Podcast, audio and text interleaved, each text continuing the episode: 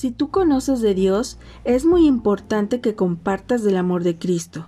Oración por los tuyos, porque sus corazones sean alcanzados por Dios. He conocido un grupo de jovencitas de secundaria y qué triste es ver que no tienen el más mínimo interés de saber de Jesús. Están ignorantes de la palabra, sin ganas de nada, viviendo en un convento en el que es increíble no siembren en sus corazones el amor de Cristo.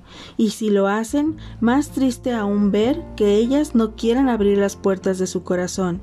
Como creyentes tenemos la obligación de compartir y de sembrar el amor de Cristo, con ese amor que Él pone en nuestros corazones, haciendo saber a quienes nos rodean que cada día es una oportunidad para el perdón, la salvación y la misericordia.